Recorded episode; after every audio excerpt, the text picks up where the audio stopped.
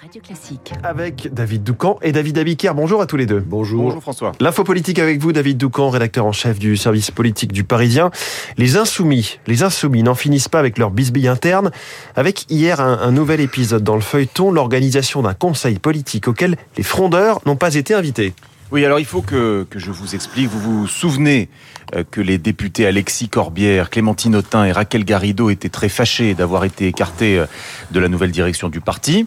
Pour essayer de calmer la fronde, Manuel Bompard, l'homme lige euh, de Mélenchon, avait annoncé la création d'une nouvelle instance, un conseil politique de LFI dans lequel les sensibilités pourraient s'exprimer. Sauf que se tenait hier la première réunion d'organisation de ce conseil et patatras, Bompard n'a pas jugé utile d'y inviter ses amis frondeurs qui se sont empressés d'aller euh, s'en plaindre euh, par voie de presse. Le problème, c'est que ce vent de révolte semble avoir pour seul effet un regain de jeunesse pour Jean-Luc Mélenchon, qui tempête de plus belle. Jeudi soir sur France 2, euh, en prime time, il a réuni moins d'un million de téléspectateurs. La chaîne a fini cinquième derrière W9, un signe que certains prendraient comme une incitation à passer la main pas lui, pas Mélenchon. Il se voit candidat une quatrième fois consécutive à l'élection suprême pour une raison simple. À ses yeux, aucun des responsables qu'il a formés et qui rêvent de reprendre le flambeau ne lui arrive à la cheville. Et hier, dans une note de blog, il a écrit que ceux qui, je cite, ont sali le mouvement pour se faire une place au soleil médiatique, euh, fin de citation, n'ont plus leur place dans les rangs de LFI. Bref, loin de s'apaiser, les insoumis s'entre-déchirent de plus belle, la profonde crise politique qu'ils traversent n'est pas près d'être résolue, elle est peut-être même insoluble. Pourquoi insoluble? Mais parce que les insoumis esquivent le sujet qui pourtant les obsède. Ils se parlent de tout sauf de ce qui attise réellement les flammes qui les consument. L'affaire Quatennens, le mode de gouvernance sont là pour traiter par procuration le point qui en réalité sème la discorde, à savoir grand classique, la candidature à l'élection présidentielle de 2027.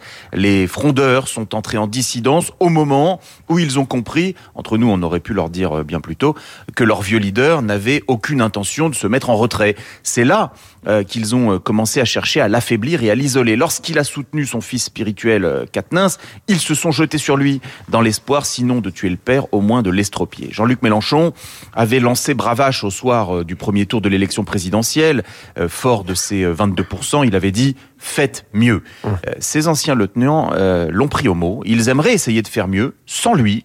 Mais pour cela, encore faut-il qu'il parvienne à lui faire quitter la scène. L'info politique de David Doucan. Merci David. Les titres de la presse avec vous, David Abiker. À la une, l'affaire d'Outreau. Une série entre fiction et documentaire qui revient sur le fiasco judiciaire d'Outreau qui valut à 13 adultes 3 ans de prison avant d'être innocenté.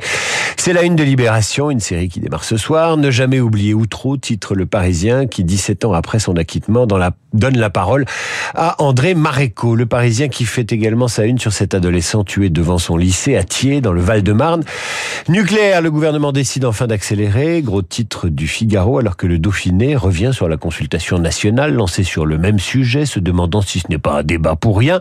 La guerre de succession s'envenime à la CGT, c'est la une de l'opinion. Quant aux échos, il titre sur l'incroyable résistance de la French Tech. Les échos se réjouissent également de ces startups start qui vont bien et qui battent des records de levée de fonds. Enfin, à la une de tous les journaux, la disparition de Gina Lollobrigida, éternelle Esmeralda, dans Notre-Dame de Paris. Merci David Abiker. À tout à l'heure, 8h30 pour la revue de presse. Bonjour Renaud Blanc. Bonjour François. La matinale de Radio Classique continue avec vous, vos invités ce matin. Et c'est Nelson Montfort que je recevrai à 7h40 dans notre studio. Nelson pour parler tennis. L'Open d'Australie a débuté voilà deux jours. Premier tournoi 2023 euh, du Grand Chelem. Nadal, Djokovic, mais aussi Iga ou encore Caroline Garcia. Le tennis mondial à l'autre bout du monde avec Nelson Montfort juste après le journal de Charles Bonner. C'est une journée spéciale sur Radio Classique, une journée consacrée à la Fondation Louis Vuitton, exposition mais aussi programmation musicale.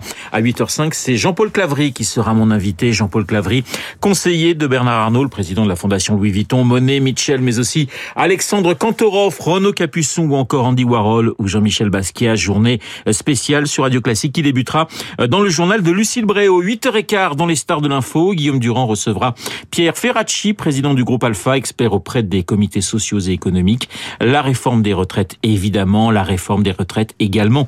Avec Cécile Cornudet et Hervé Gattegnou dans Esprit Libre, rendez-vous à 8h40 juste après la revue de presse de David. Mais tout de suite, la météo.